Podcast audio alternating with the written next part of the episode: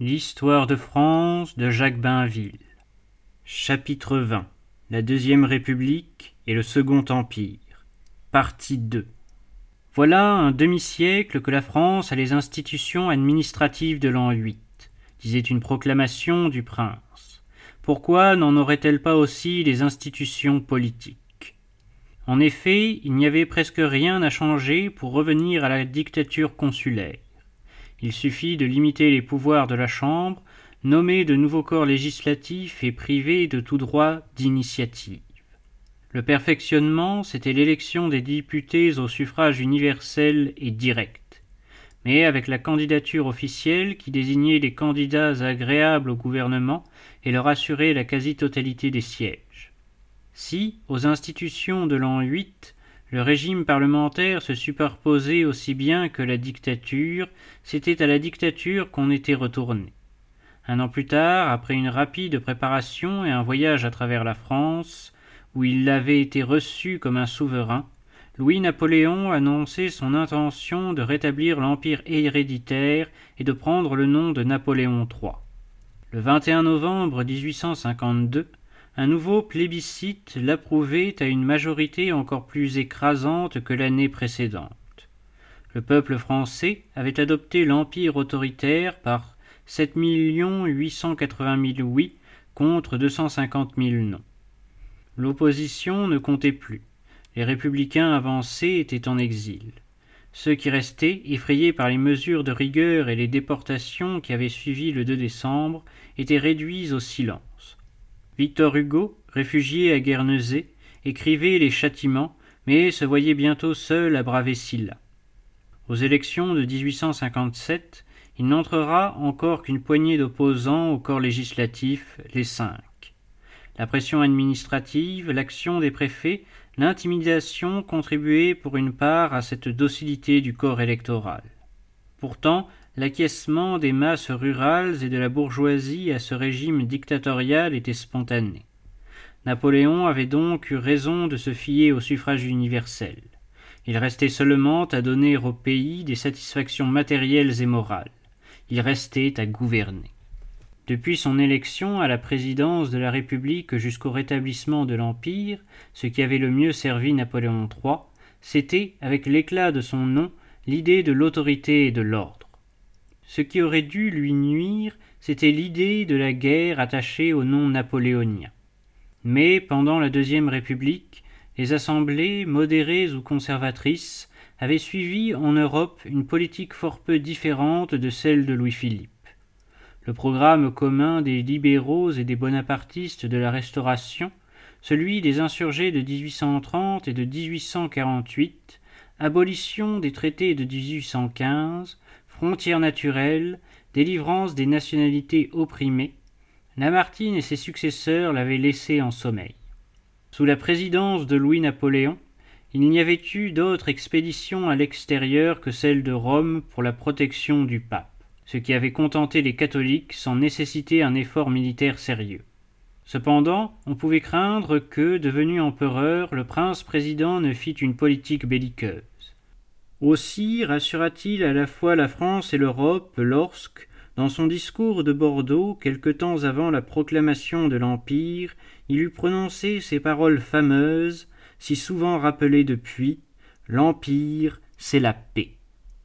Ce ne fut pas l'unique raison pour laquelle Napoléon III fut accepté par les quatre puissances qui, en 1814 et en 1815, avaient lancé contre les Bonaparte une exclusion éternelle. Les révolutions qui avaient parcouru l'Europe en 1848 à la manière d'une épidémie avaient violemment secoué les monarchies prussiennes et autrichiennes qui n'étaient pas fâchées que l'ordre fût rétabli en France, même par un coup d'État napoléonien. En outre, la Prusse et l'Autriche sortaient à peine d'un conflit pour la prépondérance en Allemagne. Sans qu'il y eût de sang versé, la royauté prussienne avait été humiliée à Olmütz et il en était resté entre les deux puissances germaniques une rivalité qui les empêchait de se concerter contre la France. Quant à l'Angleterre, Napoléon III savait bien que tout dépendait d'elle. Il s'était appliqué à rassurer le vieil ennemi de son oncle, et, pendant son règne, il s'efforcera toujours de maintenir l'entente cordiale. Restait le tsar, très hostile au rétablissement de l'Empire français. À lui seul, il ne pouvait rien. Mais la Russie, que les révolutions n'avaient pas touchée, qui avait même, pour le compte de l'Autriche, écrasé l'insurrection hongroise, exerçait en Europe une influence considérable.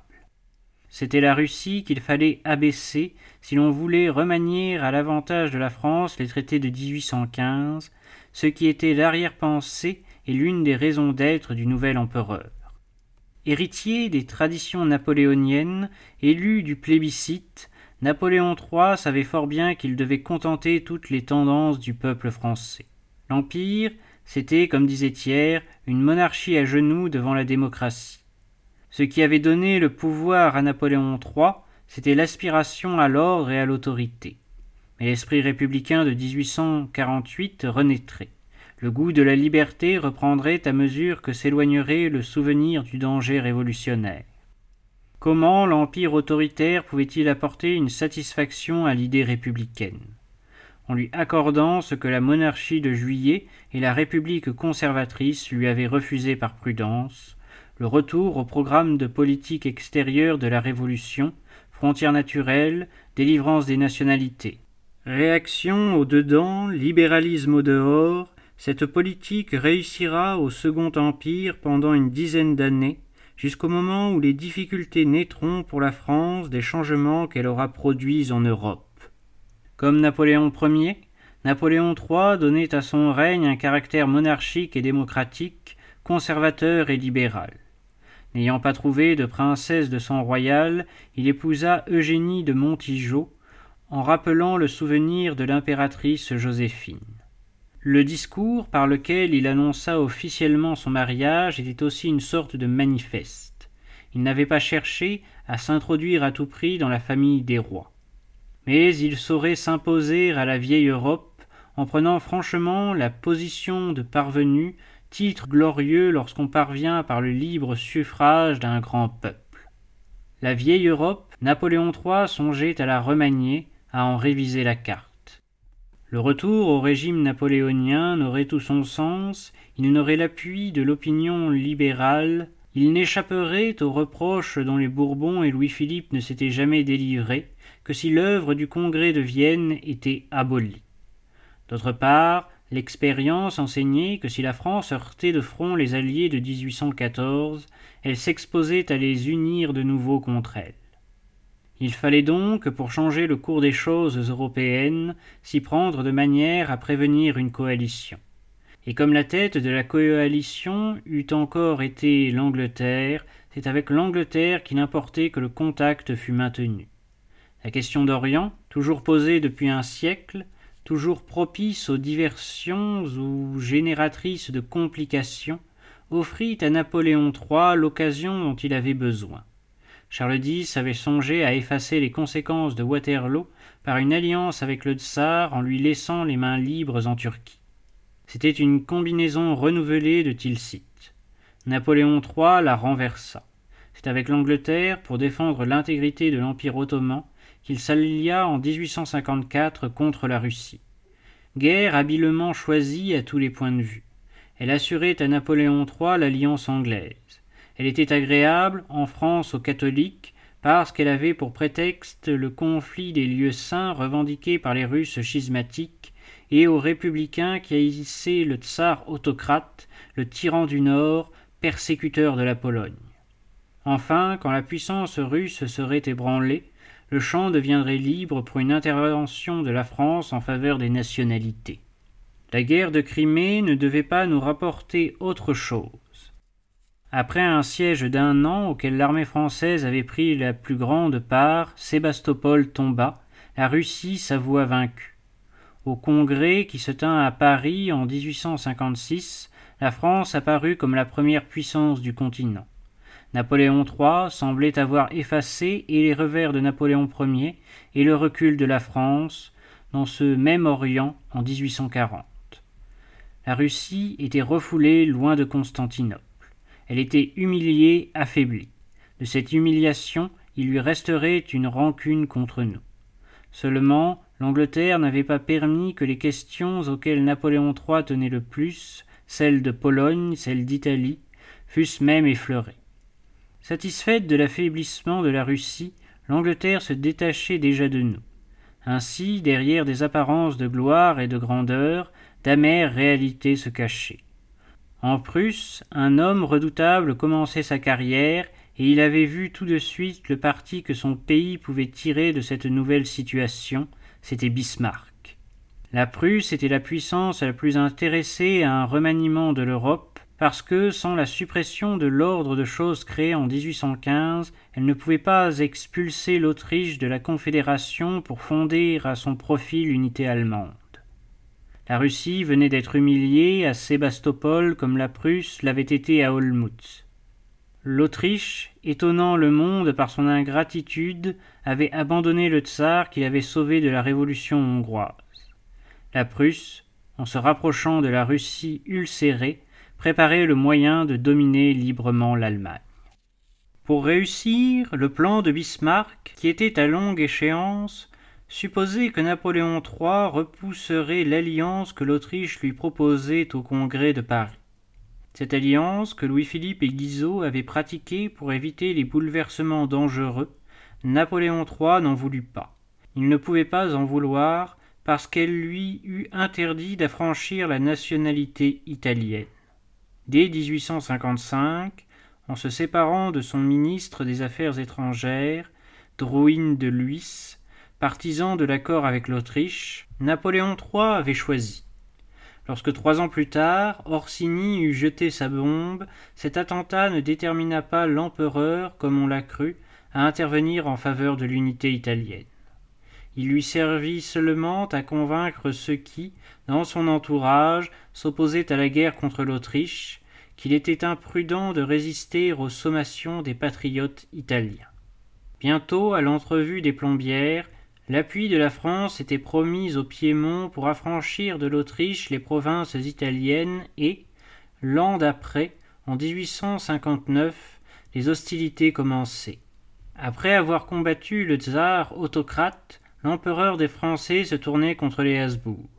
Par là, il remplissait une autre partie du programme libéral et républicain, il désarmait une opposition. À son départ pour l'armée d'Italie, il fut acclamé dans les faubourgs mêmes où s'étaient dressées les barricades du 2 décembre. Il allait pourtant au-devant de difficultés qu'il ne soupçonnait pas. Si l'armée autrichienne fut vaincue, non sans peine, à Magenta et à Solferino, Napoléon III eut la surprise de voir toute l'Allemagne, insidieusement excitée par la Prusse, prendre fait et cause pour l'Autriche, puissance germanique. Menacée d'une guerre sur le Rhin, tandis que les Autrichiens, chassés seulement de Lombardie, résistaient encore, et que la Russie et l'Angleterre se tenaient à l'écart, se réjouissant de son embarras, Napoléon III eut hâte de signer l'armistice de Villafranca. Il abandonnait ainsi Victor Emmanuel, les Piémontais, les patriotes italiens qui, au moment même, espéraient la délivrance totale et l'unité de l'Italie morcelée. Des révolutions nationales éclataient dans les principautés, menaçant Rome et le Saint-Siège. Ainsi, la guerre contre l'Autriche pour affranchir la nationalité italienne tournait court et tournait mal. Elle avait exposé la France à un conflit européen.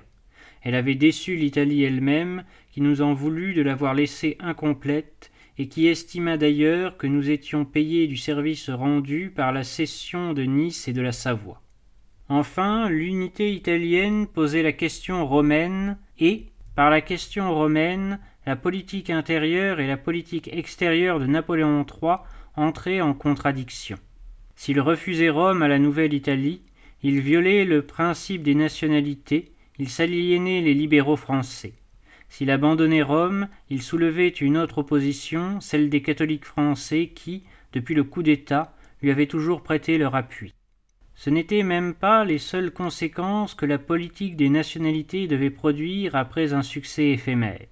L'écueil italien que lui avait prédit Metternich obligea d'abord Napoléon III à transformer son système de gouvernement.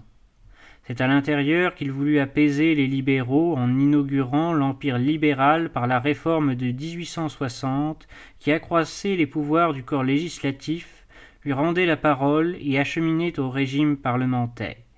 Aux conservateurs, il promettait cette fois la paix, la fin des interventions de principe en Europe, le maintien de la souveraineté du pape. Mais il n'avait pas réussi à unir les partis sous un manteau de gloire. Il n'avait pu satisfaire à la fois les réactionnaires et les révolutionnaires. Il avait mécontenté les deux camps en se flattant de résoudre les difficultés auxquelles avaient succombé les régimes précédents. Et il avait préparé à l'extérieur, en reprenant la politique de la Révolution, les périls dont la France allait être assaillie. Les dix dernières années du Second Empire se consumèrent en vains efforts pour rétablir une situation compromise. Depuis le Congrès de Paris, Napoléon III voyait s'envoler l'espoir de réviser les traités de 1815. Il déclarait bien que ces traités avaient cessé d'exister, mais c'était vrai surtout en ce sens que la Prusse se disposait à en supprimer les parties qui la gênaient, qui la liaient, qui l'empêchaient d'unifier l'Allemagne. L'Angleterre, alarmée par la réunion de la Savoie et de Nice, soupçonnait la France napoléonienne de préparer d'autres conquêtes. D'autre part, le principe des nationalités, auquel l'empereur restait fidèle et qu'il n'aurait pu abandonner sans soulever contre lui l'opinion libérale, l'introduisait dans de nouveaux embarras ajoutés à ceux qu'il rencontrait déjà en Italie. En 1863, la Pologne s'était insurgée contre la domination russe et Napoléon III essaya d'intervenir. Il n'y gagna que le ressentiment d'Alexandre II auquel Bismarck s'empressa de se joindre pour conserver les provinces polonaises de la Prusse et, en même temps, pour gagner le tsar à ses desseins sur l'Allemagne. Brusquement, l'année suivante, la question allemande fut posée par l'affaire du Schleswig-Holstein. Cette fois, Napoléon III refusa la proposition anglaise qui était d'intervenir en faveur du Danemark attaqué par la Prusse et l'Autriche. L'empereur objecta que, défenseur des nationalités en Italie, il ne pouvait pas prendre une autre attitude en Allemagne, les duchés étant revendiqués par la Confédération germanique. Le résultat ne fut pas seulement de livrer à l'Allemagne les Danois de Schleswig, cette conquête fut pour Bismarck le point de départ de l'unité allemande, le prétexte du conflit qu'il lui fallait pour expulser l'Autriche de la Confédération. Ce plan était visible. Il ne pouvait échapper à ceux qui suivaient le cours des événements. Napoléon le favorisa. Toujours à la recherche d'un succès qui consoliderait son trône, il revint au système de l'époque révolutionnaire, celui des compensations. Il laissait le champ libre à la Prusse en Allemagne et, en échange, la France recevrait un agrandissement. À l'entrevue de Biarritz avec l'envoyé du roi Guillaume en 1865, l'accord se fit sur cette base, mais sans engagement formel de la part des Prussiens. En même temps, pour compléter la chaîne, Bismarck s'alliait à Victor Emmanuel et lui promettait la Vénétie au cas d'une guerre commune contre l'Autriche. Cette combinaison, dangereuse pour la France, puisqu'elle associait l'unité italienne à l'unité allemande, Napoléon III l'approuvait, parce qu'il espérait que Venise ferait oublier Rome aux Italiens. Quand il s'aperçut du danger, il était trop tard parce qu'il ne pouvait plus s'opposer à l'expansion de la Prusse et soutenir l'Autriche qu'en reniant et en détruisant son œuvre d'Italie. Ce n'était même pas tout. Lorsque la guerre éclata en 1866 entre la Prusse et l'Autriche, soutenue par les États de l'Allemagne du Sud, Napoléon III était empêtré dans une aventure d'Amérique. En 1864, ayant envoyé, de concert avec l'Angleterre et l'Espagne, quelques navires et quelques troupes au Mexique pour appuyer la réclamation des créanciers de ce pays dévasté par une révolution, l'empereur avait été séduit par l'idée d'y fonder une monarchie dont le souverain serait un Habsbourg, l'archiduc Maximilien, frère de François-Joseph. Les plus dangereuses des conceptions napoléoniennes se rattachaient à une idée centrale. Il s'agissait toujours d'obtenir à l'extérieur un succès capable de plaire à l'imagination des Français. Il s'agissait toujours de satisfaire une fraction de l'opinion publique. Après l'expédition de Syrie, pour y protéger les chrétiens, l'expédition du Mexique détournerait peut-être les catholiques français de penser à Rome. L'empereur d'Autriche, dont le frère recevait une couronne des mains de la France, serait peut-être disposé à céder la Vénétie sans combat. Mais le Mexique dévora des hommes et de l'argent. En 1866, nous y avions sans résultat affaibli notre armée, et bientôt Maximilien, abandonné de la France, était fusillé par les Mexicains qui ne l'avaient jamais reconnu. Ce n'était pourtant pas la raison qui empêcha Napoléon III d'intervenir en Allemagne lorsque, comme un coup de foudre, éclata la nouvelle que l'armée autrichienne avait été battue par la Prusse à Sadova. Mais il était lié de toutes parts, lié avec la Prusse depuis l'entrevue de Biarritz, et, par tout son système, lié avec l'Italie qui était battue à ce moment même par les Autrichiens en essayant de libérer Venise. Si la France arrêtait les succès de l'armée prussienne, elle prenait parti pour l'Autriche contre l'Italie et pour l'état de choses créé en Allemagne par les traités de 1815. L'empereur se fut donc interdit les compensations qu'il espérait. De plus, le public qui avait applaudi la guerre de Crimée contre le tsar et la guerre d'Italie contre les Habsbourg se réjouissait de la victoire prussienne de Sadova comme d'une victoire du libéralisme et n'eût pas compris le volte-face du gouvernement impérial. Pourtant, c'est dans l'opinion que le retournement fut le plus rapide. Quand on s'aperçut que la Prusse s'agrandissait en Allemagne, annexait le Hanovre, préparait des conventions militaires avec les États allemands du Sud que nous n'avions pas secourus et qui se livraient maintenant à leurs vainqueurs, quand on vit que Bismarck, au traité de Prague, ménageait l'Autriche pour ne pas la rendre irréconciliable, on comprit enfin où il voulait en venir. Trop tard et un grand mot, un mot terrible de l'histoire. Lorsque Thiers, oubliant que pour combattre Louis-Philippe et Guizot il avait recommandé la politique que Napoléon avait suivie, montrait le danger d'une grande Allemagne unie par la Prusse, lorsqu'il lançait son mot si souvent répété Vous n'avez plus une faute à commettre. L'avertissement venait trop tard. La presse, l'opinion publique, s'irritait maintenant contre les vainqueurs de Sadova, oubliant la faveur obstinée dont les Hohenzollern, depuis Frédéric II, avaient joui chez nous. Et cette tardive révélation de la réalité se traduisait par un énervement qui allait hâter le conflit préparé par Bismarck. C'était pour lui seul que, depuis dix ans, les choses avaient bien tourné, parce que, sur chacun des actes de la France en Europe, il avait modelé sa politique et profité sur le champ de toutes les fautes commises. On pourrait comparer Napoléon III à un homme qui marchait avec un bandeau sur les yeux, tandis que son ennemi voyait clair. De 1866 et de la bataille de Sadova date le déclin de l'Empire et une nouvelle situation en Europe. En travaillant à la revanche de Waterloo par la destruction des traités de 1815 et par le principe des nationalités, la France, du congrès de Paris à Solferino, avait eu quelques années d'illusion. En fin de compte, elle avait compromis sa sécurité et provoqué le péril. C'était un changement considérable que l'apparition d'une Prusse agrandie, fortifiée, qui cessait d'avoir l'Autriche pour contrepoids et qui dominait désormais les pays germaniques. Toute la politique napoléonienne en fut désemparée. Lorsque l'empereur rappela les promesses de Biarritz, réclama pour la France une compensation aux conquêtes de la Prusse, Bismarck se moqua de cette note d'aubergiste. Napoléon III avait demandé Mayence. Non seulement Bismarck refusa, mais il mit les princes allemands en garde contre les ambitions de la France. Repoussé de la rive gauche du Rhin, Napoléon III songea à une annexion de la Belgique, tombant dans l'erreur que Louis-Philippe s'était gardé de commettre.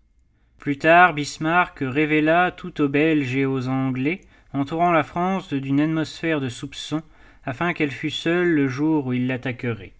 Lorsqu'enfin Napoléon se montra disposé à se contenter du Luxembourg, ce fut dans le Parlement de l'Allemagne du Nord une furieuse protestation contre la France, une manifestation de haine nationale. Bismarck répondit que la volonté populaire lui interdisait de céder une terre germanique. Trompé, humilié, Napoléon III portait à l'intérieur le poids de ses échecs. Le temps n'était plus où il y avait au corps législatif que cinq opposants irréductibles, aux élections de 1863, ils étaient passés à quinze. Paris et les grandes villes votaient pour les candidats de l'opposition.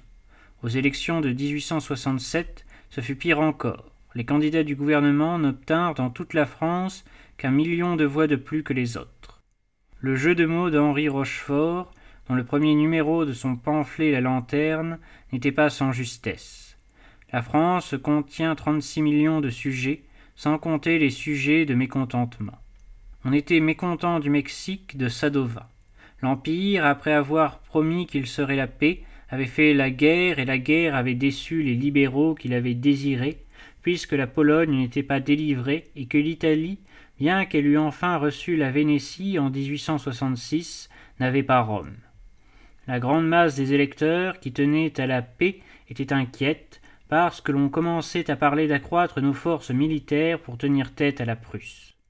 Le principe des nationalités, qui n'avait donné que des déboires, n'exerçait plus la même séduction qu'autrefois.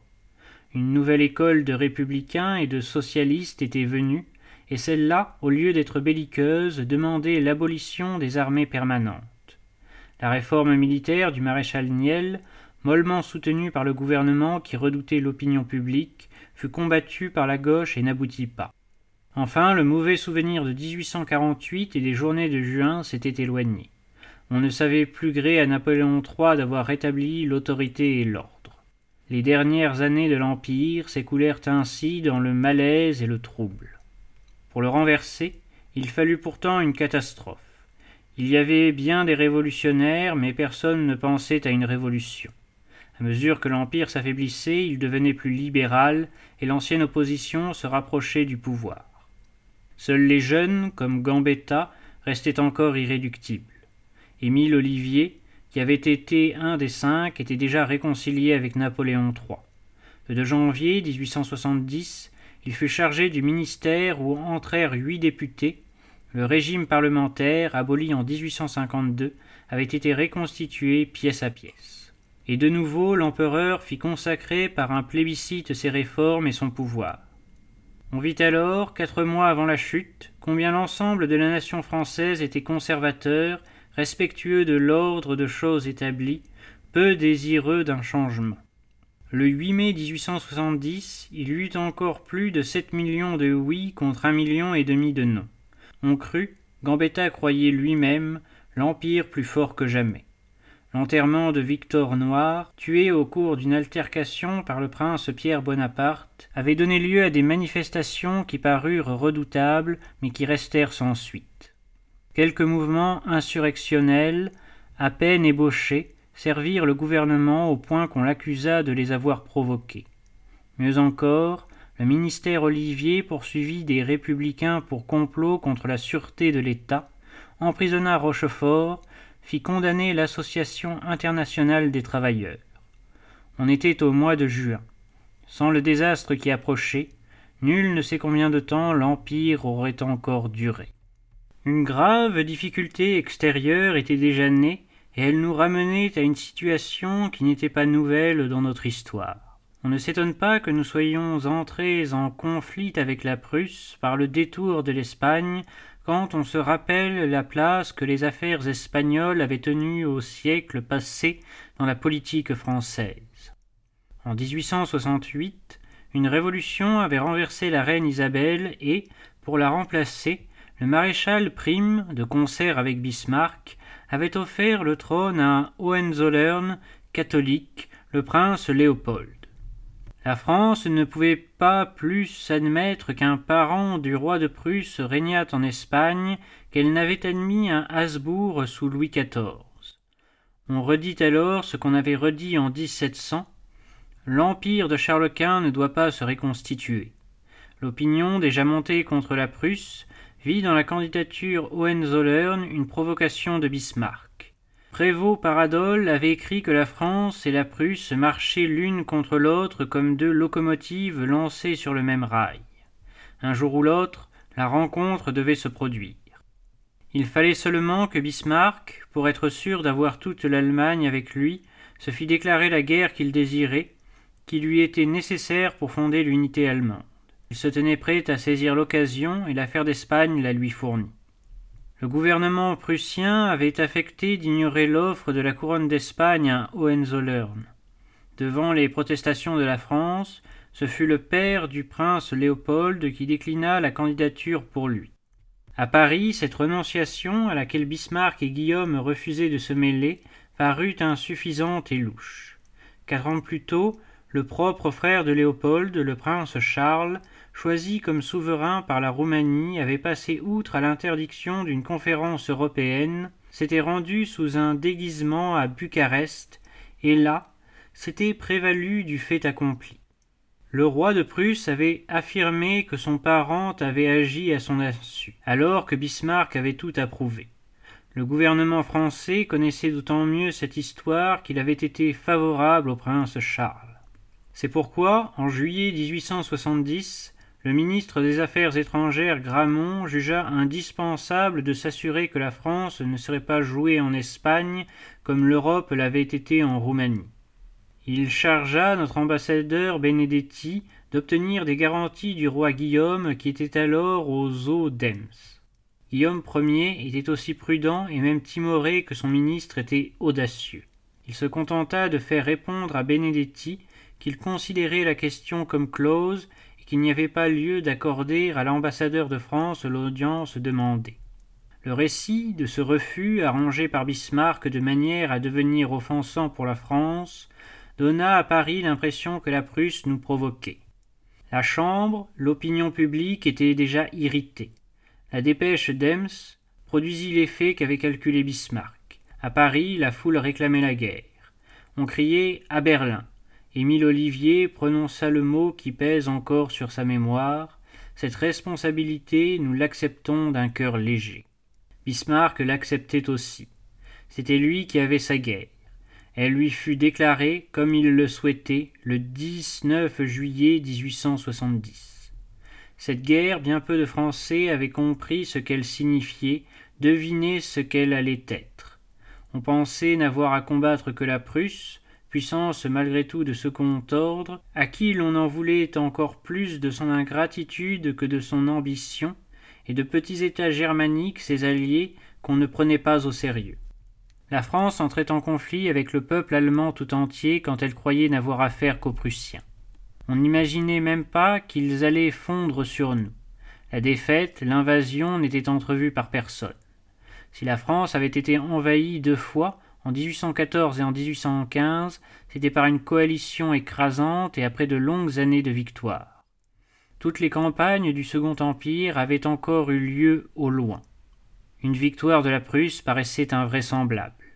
On comprend le choc terrible que la France reçut d'événements auxquels rien n'avait préparé, ni ceux qui n'avaient pas observé les progrès de l'unité allemande sous l'influence et la direction de l'État prussien, ni ceux qui regardaient le mouvement des nationalités comme légitime et pacifique, ni ceux qui annonçaient qu'il n'y aurait plus de guerre ou que, s'il y en avait encore entre les monarchies, il ne pouvait y en avoir de peuple à peuple. La première déception vint de notre solitude.